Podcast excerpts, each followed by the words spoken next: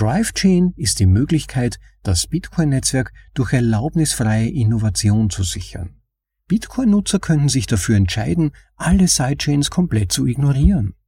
Auf ihnen können jedoch unbegrenzte Funktionen für den Nutzer entwickelt werden, die alle zur Sicherheit des Bitcoin-Netzwerks beitragen können. Du hast nicht die Zeit, dir die besten Bitcoin-Artikel durchzulesen? Nun ja, dann lasse mich dir vorlesen. Das ist ein bitcoinaudible.de Anhörartikel.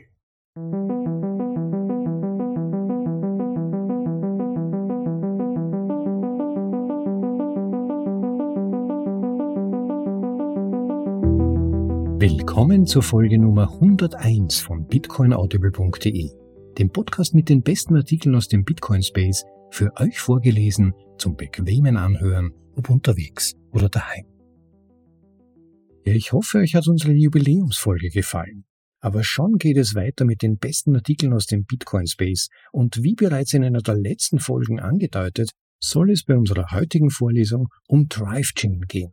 In gewisser Weise ist das Thema eine Fortsetzung unserer Gedankengänge aus einigen der letzten Episoden, in denen es um Codequalität, mögliche Erweiterungen von Bitcoin und das Problem, aber auch das mögliche Ziel ab einem gewissen Punkt der Code-Ossifizierung, also des Einfrierens des Code-Status bis auf Bugfixes geht. Es würden dann nur mehr Bugfixes eingebaut, aber Erweiterungen oder neue Features wären danach in Bitcoin-Code nicht mehr möglich.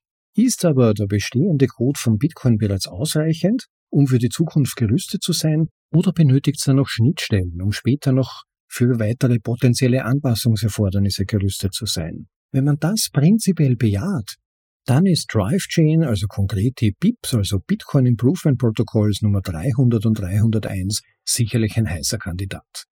DriveChain, das ist grundsätzlich eine Sidechain-Implementation, die auf Bitcoin aufsetzt, so wie zum Beispiel das Lightning Network auch. Im folgenden Artikel wird euch das Konzept und die Argumentation für DriveChain erklärt. In einem Nachkommentar werde ich da noch einiges ergänzen. Aber jetzt mal hinein direkt in den Artikel betitelt Warum DriveChain unsere beste Chance ist, Bitcoin für die Zukunft zu sichern. Bei Samuel Greenberg. Im Originaltitel Why DriveChain is our best chance to secure Bitcoin into the future. Irgendwann, in weniger als zehn Jahren, wird die Blocksubvention unter einen Bitcoin fallen und mit jeder weiteren Halbierungsepoche weiter abnehmen. Das bedeutet, dass die Sicherheit des Netzwerks mehr und mehr allein von den Transaktionsgebühren abhängen wird. Wir sollten erwarten, dass sich die mächtigen Fiat-Institutionen der Welt in diesem Zeitraum bewusst werden, welche ernsthafte Bedrohung Bitcoin für ihre Hegemonie darstellt. Wenn die Transaktionsgebühren nicht ausreichen, um eine breite und verteilte Mineaktivität aufrechtzuerhalten, dann könnte es für diese mächtigen Institutionen eine Gelegenheit geben, genügend Hashrate zu kontrollieren, um das Netzwerk anzugreifen. Wir als Gemeinschaft müssen diese Bedrohung ernst nehmen und uns nicht mit der Idee zufrieden geben, dass der Erfolg von Bitcoin irgendwie vorherbestimmt ist und keine weiteren Anstrengungen unsererseits erfordert. Seit dem Ende des Block Size War im Jahr 2017 waren Verbesserungen des Netzwerks extrem schwierig zu implementieren, weil man zu Recht von der Sicherheit der Hauptchain besessen war. Angesichts ihrer Bedeutung ist Skepsis gegenüber einer vorgeschlagenen Verbesserung des Codes von Bitcoin Core angemessen und wünschenswert. Dennoch ist es kontraproduktiv, sich allen Vorschlägen im Namen des Vorsorgeprinzips zu widersetzen, falls ein Vorschlag zur Sicherheit des Netzwerks beiträgt. Entwickler sollten als Hüter fungieren, die das Netzwerk perfektionieren wollen und nicht als Torwächter, die es stagnieren lassen. Die Herausforderungen, denen sich Bitcoin bald stellen wird. Die Entwicklung von Bitcoin wird, wie die von anderen Protokollen auch, irgendwann eingefroren werden. Es gibt jedoch zwei kritische Probleme, die unbedingt behoben werden müssen, bevor sie sich dauerhaft verfestigen. Das erste ist die Ungewissheit, ob die Transaktionsgebühren ausreichen werden, um das Netzwerk zu sichern, da die Blocksubventionen mit der Zeit abnehmen. Das zweite Problem, das indirekt mit dem ersten zusammenhängt, besteht darin, dass Entwickler keine Möglichkeit haben, ohne Genehmigung und auf sichere Weise nützliche und gebührenerhöhende Funktionen für das Netzwerk zu entwickeln. Um die Sicherheit des Netzes weiterhin zu gewährleisten, muss das Ökosystem der Miner robust und weit verbreitet sein. Es obliegt den Minern, nach attraktiven Energiequellen zu suchen, bei der Kapitalplanung umsichtig vorzugehen und den Betrieb aufrechtzuerhalten. Wenn nicht genügend Einnahmen zur Verfügung stehen, reichen leider auch die besten Praktiken der Welt nicht aus und die Miner werden gezwungen sein, ihre ASICs zu verkaufen. Die Gesamteinnahmen, die von allen Minern durch alle Aktivitäten, also Transaktionsgebühren, Blocksubventionen und andere, in einem bestimmten Zeitraum erwirtschaftet wurden, oder das Bitcoin-Sicherheitsbudget, wurde hauptsächlich durch eine Blocksubvention angetrieben, die exponentiell abnimmt. Wir als Gemeinschaft haben die Verantwortung dazu beizutragen, das Sicherheitsbudget des Netzwerks zu stärken, indem wir neue Wege finden, um die Einnahmen aus den Transaktionsgebühren zu erhöhen oder indem wir daran arbeiten, den Wert von Bitcoin im Allgemeinen zu maximieren oder indem wir andere neue Verwendungsmöglichkeiten für Miner finden. Der Wert und die Sicherheit des Netzwerks hängen direkt mit seiner Nutzung zusammen. Also muss die Lösung darin bestehen, die Nutzung von Bitcoin zu erhöhen. Wir müssen ein Gleichgewicht zwischen der Erschwinglichkeit von Transaktionen auf der Main Chain, also dem Basislayer, und der Notwendigkeit eines konsistenten und verlässlichen Gebührenmarktes finden, um sicherzustellen, dass das Netzwerk nicht anfällig für Angriffe ist. Die Transaktionsgebühren, die allein durch den Nutzen von Bitcoin als Geld generiert werden, könnten sich als eine instabile Einnahmequelle erweisen. Dieser Ansatz, der derzeit vorherrschend ist, könnte dazu führen, dass die Nutzer Hunderte oder sogar Tausende von Dollar pro einzelner Transaktion zahlen müssen, um in einen Block aufgenommen zu werden, wodurch der Nutzen von Bitcoin als Geld untergraben wird. Unsere zuverlässigste Gegenmaßnahme ist es, den Nutzen des Bitcoin-Netzwerks zu maximieren, indem wir es der Gemeinschaft ermöglichen, so viele nützliche Werkzeuge und Anwendungen wie möglich zu entwickeln, die alle Transaktionsgebühren erfordern. DriveChain ist die Möglichkeit, das Bitcoin-Netzwerk durch erlaubnisfreie Innovation zu sichern. Wie bereits erwähnt, wird Innovation derzeit gehemmt, da Entwickler verständlicherweise vorsichtig und konservativ sind, wenn sie eine Netzwerkverbesserung auf der Hauptchain in Betracht ziehen. Darüber hinaus gibt es kein Verfahren, um eine neue Idee zu integrieren. Ein Antragsteller muss oft jahrelang daran arbeiten, ein soziales Momentum zu erzeugen, indem er eine nach dem anderen überzeugt. Eine miserable und kontraproduktive Verwendung seiner Energie. Entscheidend ist, dass dies echte, kostenpflichtige Nutzer dazu zwingt, entweder geduldig darauf zu warten, dass die Hohepriester der Entwicklung eine gewünschte Funktion absegnen oder sie anderswo zu suchen. Dies ist eine ungeheuerliche Fehleinschätzung. Keine Gruppe von Menschen sollte entscheiden, was es wert ist, genutzt zu werden.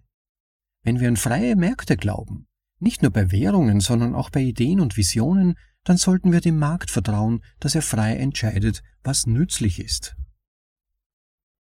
Einführung von DriveChain. Im Jahr 2015 schlug Paul Storch die BIPs, also Bitcoin Improvement Proposals 300 und 301 oder DriveChain vor, in denen er ein Protokoll-Upgrade vorstellte, das es Entwicklern ermöglichen würde, ohne Erlaubnis Innovationen auf dem Bitcoin-Protokoll-Stack zu entwickeln. Die Vision für DriveChain ist es, Nutzern die Möglichkeit zu geben, ihre Bitcoins in Sidechains mit einer festen 1 zu 1 Konversionsrate einzuzahlen und abzuheben. Erzwungen durch BIP, also Bitcoin Improvement Proposal Nummer 300, betitelt Hashrate Escrows. Miner wären in der Lage, alle Transaktionsgebühren von jeder dieser Sidechains in Form von Bitcoin-Transaktionsgebühren zu kassieren, ohne zusätzliche Notsoftware betreiben zu müssen wie in BIP 301 betitelt Blind Merged Mining beschrieben. DriveChain erfordert einen Softfork und schafft einen klaren Mechanismus, um Innovationen auf einer Sidechain, also einer zweiten Schicht, sicher in das Netzwerk einzubinden, während die aktuelle Funktionalität der Hauptkette unverändert bleibt. Bitcoin-Nutzer könnten sich dafür entscheiden, alle Sidechains komplett zu ignorieren. Auf ihnen können jedoch unbegrenzte Funktionen für den Nutzer entwickelt werden, die alle zur Sicherheit des Bitcoin-Netzwerks beitragen können. Dieser zusätzliche Nutzen im Bitcoin-Netzwerk, der durch DriveChain ermöglicht wird, schafft in zweierlei Hinsicht Wert. Erstens, da Sidechains nur durch die Einzahlung von Bitcoin zum Nennwert zugänglich sind und immer zu Nennwert einlösbar sind, ist ihre Existenz eine neue Nachfragequelle, die eine Preissteigerung gegenüber dem Dollar erzeugt. Und zweitens, indem wir Dollar von konkurrierenden Blockchains in Bitcoin abziehen, erzeugen wir eine Preissteigerung gegenüber anderen Kryptowährungen, wobei Bitcoin das Geld ist, das für den Zugang und die Nutzung einer unbegrenzten Vielzahl von Sidechains erforderlich ist. Somit erweitert DriveChain den Bereich der Notwendigkeit für Bitcoin als Geld. Zu Kritikpunkten an DriveChain. Die Bitcoin-Community sollte keine rivalisierenden Projekte dulden. Wir sollten jede gute Idee aus anderen Projekten in das Bitcoin-Netzwerk integrieren. Wir sollten Privatsphäre-Coins und Smart Contracting-Coins und alle anderen Coins haben, von denen jemand träumen kann. Da Sidechains keine Vehikel sind, um schnell reich zu werden, über Premine und Pump- und Dump-Modelle, führen sie zu einer echten Open-Source-Koordination. Die Nutzer können großartige Ideen verschenken, damit andere sie entwickeln können, ohne befürchten zu müssen, dass sie die Vorteile verpassen. Alle gültigen Lösungen würden um die Aufmerksamkeit der Nutzer konkurrieren, und zwar ausschließlich auf der Grundlage ihres Nutzens und ihrer Verwendbarkeit. Jede Nutzung eines auf einer Sidechain aufgebauten Projekts käme jedem Bitcoin-Besitzer zugute, entsprechend dem Umfang der Nutzung auf der Sidechain. Es gibt mehrere gängige Kritikpunkte, die an Befürworter von DriveChain adressiert sind. Der häufigste ist die Behauptung, dass Miner von Sidechains stehlen können. Wir sollten jedoch bedenken, dass diese Sidechains Einnahmequellen für die Miner sind, so dass es wenig Anreiz für Miner gibt, sie zu zerstören. Hinzu kommt, dass die Nutzung von Sidechains freiwillig ist, so dass die Nutzer ihre Bitcoins im Wissen um das theoretische Risiko einzahlen. Ein wichtiger Zusammenhang ist, dass aufgrund des Codes der BIP300 zugrunde liegt, ein Angriff auf eine Sidechain sechs Monate dauern würde, wenn sich mindestens 51 Prozent der Miner zusammentun würden. Der Angriff muss am helllichten Tag erfolgen. Und das Netzwerk kann jederzeit reagieren, um sich zu verteidigen, wobei nur zwei Prozent der Miner abtrünnig werden müssen, indem sie ihre Hashraten an andere Pools weiterleiten.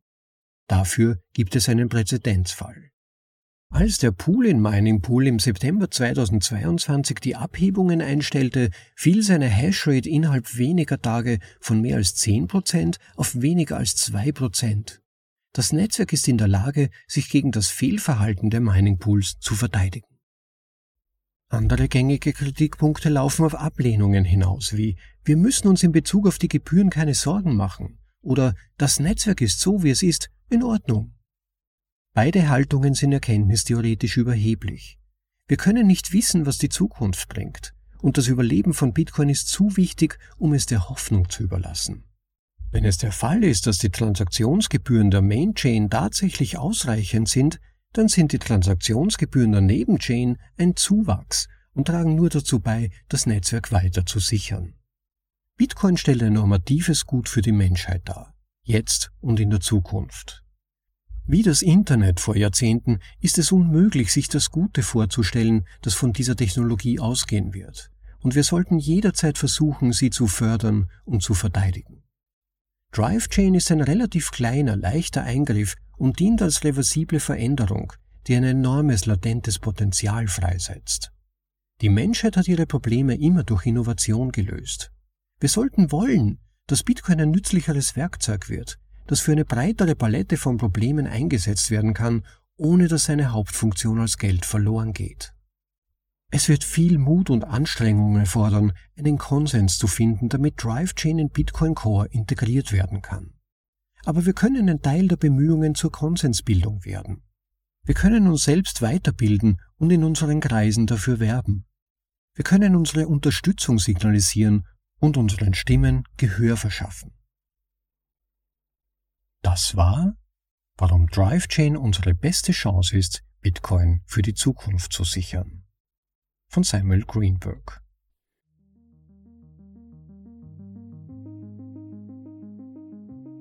So, Zeit für eine kurze Unterbrechung, um meiner Stimme ein wenig Erholung zu ermöglichen. Vielleicht wollt ihr diese Gelegenheit nutzen, um diese Folge zu liken, wenn sie euch bislang interessiert.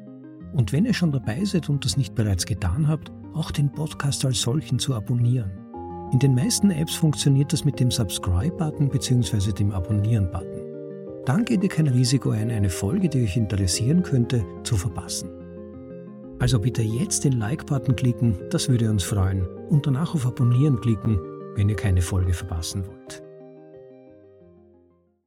Ja, zunächst mal vielen Dank an Samuel Greenberg und das Bitcoin Magazine für die Veröffentlichung dieses Artikels und ich dachte mir, da wären vielleicht doch noch einige Nachgedanken und Ergänzungen sinnvoll und originellerweise enthält der Einstieg in den Artikel ja genau die Fehlernahme, oder vielleicht ist es keine Fehlernahme, wenn man der Theorie anhängt, die Phil Geiger in unserer Vorlesung Nummer 98 in seinem Artikel 21 Millionen Bitcoin sind nicht verhandelbar, aus meiner Sicht eigentlich recht gut widerlegt oder zumindest stark in Frage gestellt hat. Da ging es ja darum, um die Frage, ob die Gebühren für Bitcoin, die Fees, überhaupt dazu geeignet sind, in Zukunft noch die Sicherheit von Bitcoin zu garantieren und genügend Einnahmen für die Miner aus Transaktionsgebühren zu lukrieren. Und er hat das aus meiner Sicht wirklich gut widerlegt und aufgezeigt, dass es da viele falsche Grundannahmen und Prämissen gibt, die uns zu diesen Sorgen führen, die eigentlich nicht wirklich berechtigt sind aus seiner Sicht. Zum Beispiel dem Detail, dass ein bestimmter Wert für Bitcoin vorausgesetzt wird, aber Bitcoin ja niemals einen völlig stabilen Wert hat.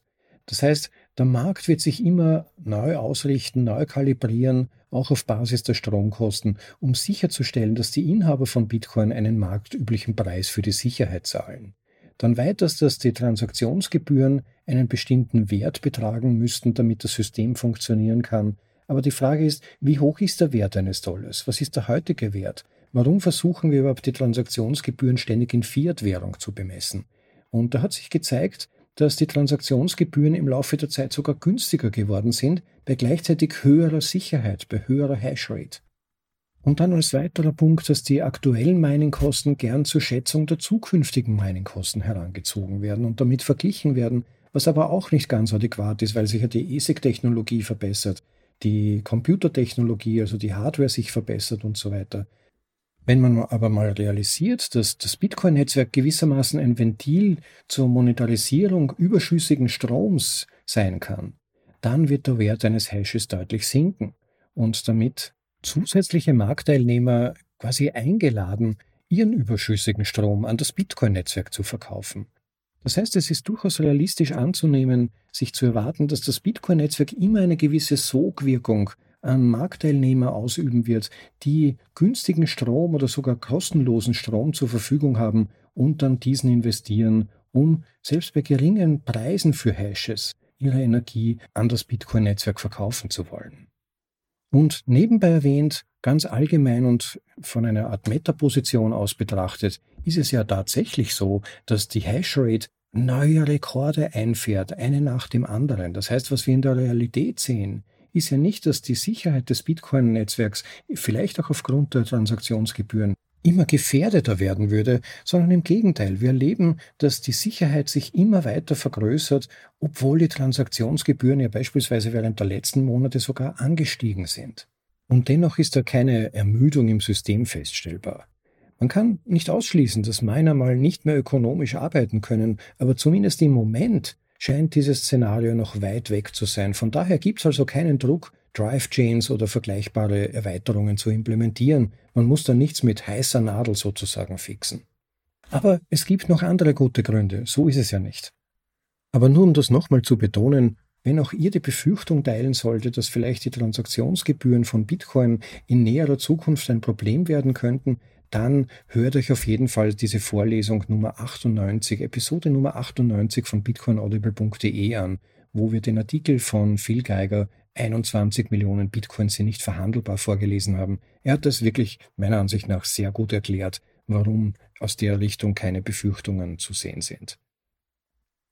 Ein weiterer Punkt, der, den ich ein bisschen fragwürdig gefunden habe äh, im Gesamtbild dieses Artikels, im gesamten Eindruck, den dieser Artikel erzeugt hat für mich, war, dass äh, die Drive-Chain-Befürworter meiner Beobachtung nach sehr aggressiv sind und diese Route, also wenn wir Bitcoin nicht erweitern und ausbauen, ist Bitcoin ökonomisch möglicherweise nicht überlebensfähig oder könnte zu wenig Features beinhalten für die Zukunft. Die stellen das häufig in den Raum und erzeugen damit so ein gewisses Klima von Angst, Sorge und Druck. Und das halte ich aber für nicht ganz gerechtfertigt. Ich bin grundsätzlich der Ansicht, dass Bitcoin so wie er heute ist, ähm, genügen kann, dass auch eine schleichende Ossifizierung, also ein Feature Freeze sozusagen von Bitcoin, längerfristig kein großes Problem wäre. Und trotzdem, und das eine schließt das andere nicht aus, bin ich überzeugt davon, dass gewisse Vorkehrungen für die Zukunft, gewisse Schnittstellen, wie eben zum Beispiel DriveChain, wichtig und sinnvoll für das Bitcoin-Netzwerk wären. Sie sind meiner Meinung nach sogar unvermeidbar. Es führt kein Weg daran vorbei, realistisch betrachtet. Ob Space Chains oder State Chains, am Konzept von Sidechains führt kein Weg vorbei, meiner Ansicht nach. Wenn Bitcoin die Main Chain als Basis für ein zukünftiges Finanzsystem dienen soll, dann braucht Sidechains, die die notwendigen Funktionen ermöglichen.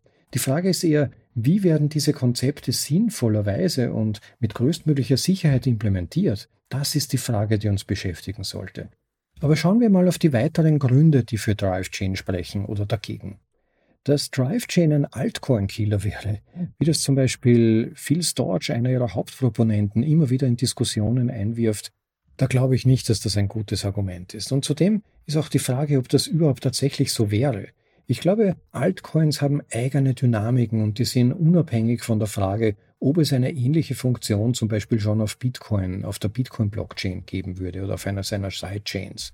Bei Altcoins geht es im Wesentlichen um Firmen, die Geld verdienen wollen, um Pumps und Dumps, um Finanzierung dieser Unternehmen, um Lambos, um schnelle Gewinne. Da geht es um ganz andere Fragen als um die, die Bitcoin zu lösen versucht. Insofern, glaube ich, wird das immer ein gewissermaßen unabhängiger Markt werden, wo vor allem Noobs und Neulinge oder irgendwelche Leute, die glauben, äh, Bitcoin ist ihnen zu altmodisch oder das sind ja nur alles Idioten, diese Maximalisten und mit denen wollen sie nichts zu tun haben. Und deshalb setzen sie jetzt 100% auf Altcoins und sei es auch nur, um den Bitcoinern eins reinzuwürgen.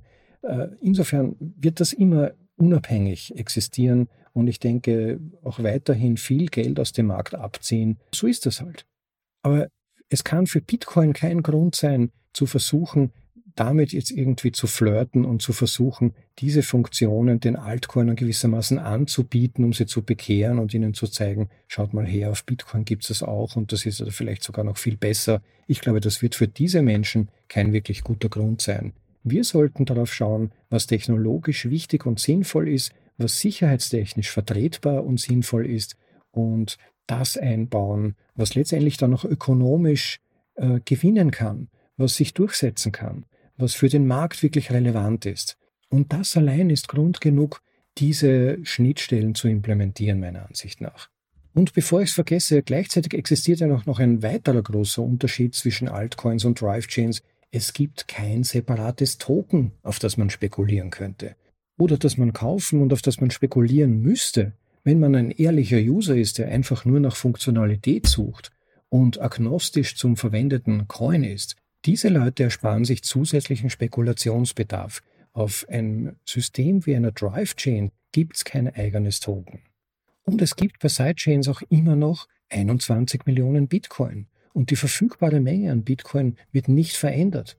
Insofern ist DriveChain auch selbst kein weiterer Shitcoin, wie mitunter dann argumentiert wird gegen DriveChain. Shitcoins, das ist Gelderstellung aus dem Nichts und ohne Aufwand. Das ist Privileg durch Macht über die Token. Meistens Pre-Mines oder Vorallokation von Tokens. Es ist, wie erwähnt, meistens zentralisiert durch Firmen oder schillernde Gestalten, die den Coin repräsentieren oder die Chefentwickler sind und dann Verkauf mit gezielter Werbung und häufig falschen Versprechen oder regelrechten Lügen. Nein, Drive Chain, das ist eine Technologie, die auf einer separaten Chain Bitcoin abbildet gewissermaßen. Da bekommt niemand etwas gratis. Das ist kein alternatives Token. Das sind einfach Bitcoin unter einem anderen Eigentümermodell. Daher ist aber so ein System dann häufig auch nicht so sicher, weil es eben von Bitcoin in gewisser Weise separat und unabhängig läuft. Es gibt nur diese Schnittstelle zwischen beiden Chains mit dieser Abgleichung der Bitcoin, aber Lightning beispielsweise ist eben nicht so sicher wie der Bitcoin-Basislayer. Es ist im Grunde eine Live-Wallet. Dafür ermöglicht sie aber schnelle und billige Zahlungen. Das ist der Vorteil, das ist der Gewinn daraus, dass man das von Bitcoin abgekoppelt hat und ganz eigenen Gesetzmäßigkeiten unterworfen hat. Abgesehen, wie gesagt, von dieser Schnittstelle. Aber um vielleicht den Gedanken von vorhin nochmals aufzugreifen, ein potenzielles Problem könnte allerdings schon auch dadurch entstehen, dass vielleicht auf etwas wie DriveChain viele sinnlose Projekte starten können und dann das Image von Bitcoin negativ belasten oder dass die Vielzahl von Leuten, die davon angezogen werden würden, wiederum mehr politische Diskussionen in die Bitcoin-Welt bringen. Aber auch das muss zum einen gar nicht so passieren, das weiß man ja noch gar nicht, und zum anderen muss es vielleicht auch nicht unbedingt nur Nachteil sein. Denn die ambitionierten Leute können sich ja dann immerhin in ihrer Sidechain austoben und alle Experimente durchführen, die sie wollen. Bitcoin, der Basislayer, wird sich deshalb nicht verändern und er übt unbeirrbar seine Funktion weiter aus. TikTok, nächster Block, wie es so schön heißt. Und es ist unabhängig davon, was sich da irgendwo oben im Gebälk tut, was da die Leute auf ihrer Sidechain aufführen. Alles, was sich danach dann noch in Bitcoin selbst verändern müsste, wären kleine Bugfixes, wenn man Probleme finden sollte. Also vielleicht äh, Probleme in Bezug auf potenzielles Quantencomputing oder so. Aber abseits davon, bezüglich neuer Features und so weiter, wäre Bitcoin fix und könnte ossifizieren. Keine Codeänderungen mehr möglich. Und das wäre ein großer Vorteil, vor allem in Bezug auf die Sicherheit des Systems. Und der andere Layer, vielleicht der Drive Chain Layer, auf dem könnte man dann mehr Risiko eingehen und neue Features einführen, experimentieren. Dafür bräuchte es dann, wie erwähnt, nur einen Zweiweg-Pack, also diese Koppelung, die Schnittstelle zwischen beiden Chains und vielleicht Blind Merged Mining, aber das würde jetzt zu weit führen, das auch noch zu erklären, aber sonst eben nichts, was die beiden verbindet. Der Vorteil wäre dann, dass User individuelle und persönliche Entscheidungen darüber treffen könnten, in welches Projekt sie investieren. Sie könnten ihre Bitcoin hineintransferieren und wieder zu jedem Zeitpunkt herausholen, so wie ihr das jetzt schon vom Lightning Network kennt. Aber das gesamte Bitcoin-Projekt und reguläre Bitcoin-User werden durch die Implementierung neuer Funktionen nicht mehr zusätzlichen Risiken ausgesetzt. Das heißt, die Probleme, die potenziellen Risiken wären nur dann gegeben, wenn jemand sich sagt, okay, ich möchte jetzt diese oder jene Funktion, dieses oder jenes Feature auf der Sidechain nützen und blockiere jetzt deshalb auf der Mainchain eine betreffende Anzahl von Bitcoin, die ich da verwenden möchte und die werden dann auf der Sidechain verwendet. Und wenn man sie dann dort verliert oder wenn irgendetwas passiert, dann sind sie halt verloren. Aber die Bitcoin auf der Mainchain bleiben immer noch die gleichen und würden dann im Endeffekt nur den Besitzer wechseln. Aber das Bitcoin-System als Gesamtes wäre von diesen Sicherheitsproblemen auf der Sidechain, sollte es welche geben, nicht betroffen. Genauso wie Probleme auf Lightning Network den Bitcoin-Layer nicht betreffen. Die Schnittstelle ist stabil und sicher, das wäre der Punkt, alles andere wäre gewissermaßen in der Verantwortung der betreffenden Sidechain dann.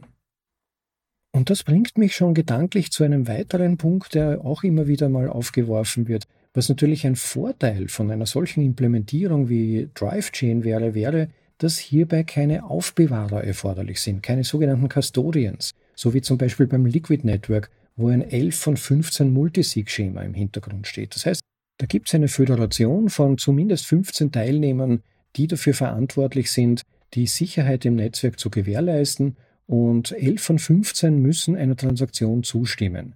Das macht Angriffe sehr unwahrscheinlich. Es ist ein hochgradig sicheres System, aber ein Risiko ist dennoch noch da. Es ist bei weitem sicherer als andere Systeme, als beispielsweise Proof of Stake, wo ja nur sehr wenige Teilnehmer in Wirklichkeit genügen, um mit der Chain machen zu können, was sie wollen in Wirklichkeit. Aber wie gesagt, ein Restrisiko besteht.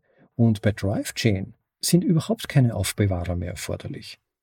Das heißt, es ist wirklich auch da dann ein Trust-Minimized System, also ein System, das mit minimalem Vertrauen operieren muss, weil die zugrunde liegende Technologie sicherstellt, dass das System funktioniert und verlässlich ist und man vor allem von niemandem Dritten abhängig ist, der die betreffenden Transaktionen freischalten muss oder eben nicht. Ein weiterer Vorwurf oder Kritikpunkt oder ein skeptischer Punkt, der oft vorgebracht wird gegen Drive-Chains, ist, dass Miner Coins stehlen könnten. Aber der beruht auf einem Missverständnis darüber, wie Bitcoin an sich funktioniert. Denn wenn man diese Annahme stellt, dann könnte man genauso gut sagen, die Miner könnten auch Bitcoin stehlen. Aber es gibt eben systemimmanente Dynamiken und spieltheoretische Gründe, warum das ökonomisch und rational nicht sinnvoll ist, für Miner Bitcoins zu stehlen. Insofern wird das auch auf Sidechains nicht mehr Sinn machen. Und weiters großes Potenzial von DriveChain sehe ich in der Möglichkeit, dass ja dann auch der Zahlungslayer von Bitcoin, also Lightning Network, mit zusätzlichen Möglichkeiten ausgestattet werden könnte, da ja Sidechains interoperabel sind.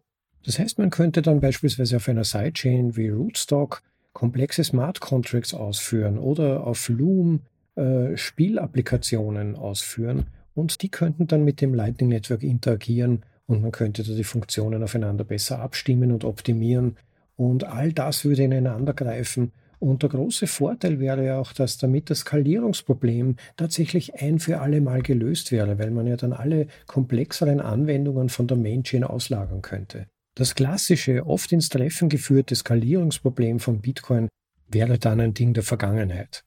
Die Frage wäre bei der Implementierung von DriveChain eher, was ist für die User und den Markt am nützlichsten und wie kann man das auf der Sidechain möglichst sicher und effizient implementieren? Und last but not least, zum Glück habe ich beim vorigen Punkt noch kurz daran gedacht, wäre es natürlich auch für die Mining-Einnahmen vorteilhaft, wenn man Sidechains implementieren würde. Nicht, dass es existenziell für Bitcoin notwendig wäre, wie am Beginn schon erwähnt, aber dennoch wäre es natürlich für die Sicherheit des Bitcoin-Netzwerks gut, wenn Miner mehr Anreize haben, das Netzwerk zu sichern. Und da ist es natürlich so, dass je mehr Layer auf Bitcoin existieren, umso mehr Kapital darin akkumuliert werden würde und bei Mining gesichert werden würde und umso mehr Transaktionsgebühren würden sich Minern bieten. Da gibt es 100 Transaktionen hier auf dieser Sidechain, 1000 Transaktionen da, dann wird das abgeglichen, weitere 100 Transaktionen oder wie viele das auch immer dann sein mögen. Und all diese Gebühren würden sich akkumulieren und dann zur Sicherung des Netzwerks verwendet werden können. Also unglaubliche Sicherheit im Bitcoin-Netzwerk, historisch einzigartig in seiner Geschichte, wäre dadurch möglich. Und ich denke, das ist ein weiterer gewichtiger Grund, der unterm Strich definitiv für die Einführung von DriveChain sprechen würde. Ja, also in Summe viele positive Punkte, eigentlich fast nur Vorteile. Etwas, das früher nahezu unmöglich war, nämlich Veränderungsbedarf und gleichzeitig Sicherheit miteinander optimal zu vereinbaren. Mit DriveChain hätten wir eine realistische Möglichkeit, dass das gelingen könnte. Wir könnten dann Bitcoin vollständiger ossifizieren als mit der existierenden zufälligen politischen Realität, also dass es einfach aus sich selbst heraus im Laufe der Zeit ossifiziert und wir dann mit den Folgen leben müssen, sondern wir könnten die vertrauensminimierte und verteilte Natur von Bitcoin bewahren und gleichzeitig sicherstellen, dass Bitcoin sich jederzeit wappnen und adaptieren kann, wenn neue Herausforderungen, die vielleicht heute noch gar nicht absehbar sind, gemeistert werden müssen. Insofern an dieser Stelle auch nochmal Respekt an Paul Storch, der für DriveChain wirklich seit Jahren ins Feld zieht und versucht, es durchzusetzen, dass diese BIPs integriert werden. Ich würde auch euch ersuchen, wenn euch die angeführten Punkte überzeugen, da auch in euren Zirkeln und Kreisen dafür, ich möchte fast sagen, Propaganda zu machen, es zu bewerben, dafür einzutreten, vielleicht auch dieses Thema wieder aufs Tapet zu bringen, weil es aus meiner Sicht wirklich wichtig wäre, dass Bitcoin hier die nötigen Schnittstellen schafft, um für die Zukunft gewappnet zu sein und vor allem auch Änderungs-, Adaptionsmöglichkeiten zu haben, die vielleicht, wie, wie schon erwähnt, heute noch gar nicht absehen können. Und dass wir da sozusagen eine Tür haben, die wir nutzen können, während ja gleichzeitig die Bitcoin Main Chain so sicher bleiben würde, wie sie heute ist. Daran würde sich ja nichts ändern. Danke insofern auch nochmal an Samuel Greenberg, dieses Thema wieder aufzugreifen und im Artikel darzustellen. Ich hoffe, er war auch für euch nützlich, um so ein gewisses Grundverständnis dafür zu entwickeln, was Drive Chain meint, was es für Möglichkeiten bringt, auch die Risiken, die damit verbunden sind und aber vor allem eben das Potenzial zu realisieren und vielleicht mehr dann zur Frage hinzukommen, wie kann man es sinnvoll und sicher implementieren und nicht ob. Und ich würde es schön finden, wenn wir als Bitcoin-Community dabei unterstützen können, dass dieser Schritt, dieser Brückenschlag in die Zukunft getan werden kann und auch die Bitcoin-Core-Entwickler diesen Wunsch aus der Community vernehmen können. Danke an Paul Storch, danke an Samuel Greenberg und wenn euch diese Vorlesung gefallen hat, wie immer, bitte nicht vergessen, den Like-Button zu klicken, damit wir anhand eurer Feedbacks unterscheiden können, was euch besonders interessiert, welche Inhalte euch besonders gefallen. Gerne auch Kommentare hinterlassen. Es kann natürlich sein, dass einige der genannten Punkte eurer Meinung nach nicht zutreffen oder etwas Wichtiges vergessen wurde. Bitte hinterlasst das in den Kommentaren. Ich finde das immer besonders wertvoll, wenn jemand auch ganz persönliche Sichtweisen, durchaus auch technischer Natur, dann dranfügt Vielleicht hilft sie auch anderen beim besseren Gesamtverständnis. Wer unseren Podcast noch nicht abonniert hat, bitte tut das jetzt. Klickt den Subscribe-Button Auch damit könnt ihr euren Support zeigen, stellt aber gleichzeitig auch sicher, dass ihr von neuen Folgen zumindest erfahrt. Vielleicht interessiert euch ja die eine oder andere der nächsten Vorlesungen und dann werdet ihr automatisch darauf hingewiesen, wenn ihr unseren Podcast subscribt bzw. abonniert. Ja, und diejenigen, die schon sehr weit in den Bitcoin-Kaninchenbau hinuntergestiegen sind und das Bitcoiner-Denken schon besser verstehen, die haben sicherlich auch schon mal vom Value-for-Value-Prinzip gehört Nämlich die Grundidee, dass wenn man Wert bekommt, auch Wert zurückgeben sollte in irgendeiner Form.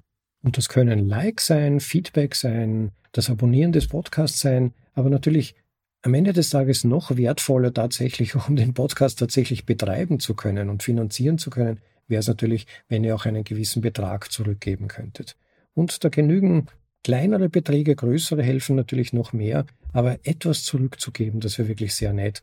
Und da würden wir uns sehr freuen und es würde sich daran auch zeigen, ob die Produktion dieser Vorlesungen auf lange Sicht finanzierbar ist, aber zum anderen auch natürlich, ob daran genügend Interesse überhaupt besteht. Wenn nichts zurückkommt, heißt das, es hat offenbar keinen Wert. Insofern überlegt euch mal, ob es eine Möglichkeit gibt, wenn euch das Angebot gefällt, es entsprechend zu unterstützen. Da gibt es ja viele Möglichkeiten dazu. Die wichtigsten davon sind auf unserer Website bitcoinaudible.de ganz unten auf der Seite unter dem Link Unterstützung angeführt.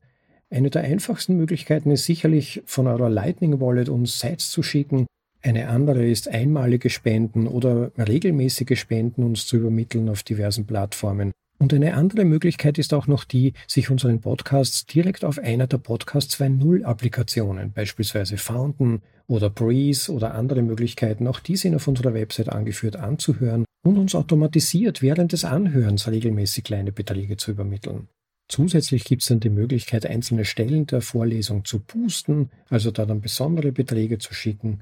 Also wie ihr seht, eine ganze Reihe von Möglichkeiten. Und toll ist es natürlich dann immer auch, wenn ihr dazu schreibt, welche Episode das war. Das sehen wir nämlich sonst nicht. Da kommt dann nur einfach ein anonymisierter Betrag und man weiß nicht, wofür und warum genau. Also vielleicht immer einen kleinen, ganz kurzen Kommentar dazu schreiben, auf welche Episode sich eure Spende bezieht dann wird es für mich ein wenig transparenter, was euch speziell an dieser Episode oder was euch am Podcast allgemein gefallen hat oder warum ihr euch zu dieser Unterstützung entschlossen habt. Und das ist dann oft spannend zu lesen und ganz nett. Vielleicht lese ich auch einige davon mal vor und ihr könnt dort gerne auch euren Namen oder euer Pseudonym dazu schreiben, dann weiß man auch, von wem es gekommen ist. Und bei diesem Gedanken noch eine kleine Erinnerung. Es gibt ja bis zur Mitte des Jahres noch unseren kleinen Bounty-Wettbewerb. Das heißt, wer am meisten bis zur Mitte dieses Jahres spendet, der bekommt dann 62.000 Sites, also dreimal 21.000 wieder zurück. Auch wir geben Value zurück, wie ihr seht. Ich finde das ein wirklich schönes Prinzip und möchte mich auch selbst daran halten.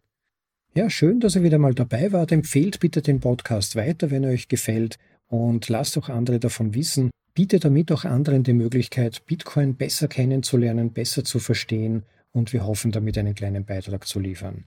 Euch wünsche ich noch einen schönen Tag, viele Sonnenstrahlen, genießt das Leben und bis zum nächsten Mal. Ciao, euer Rob.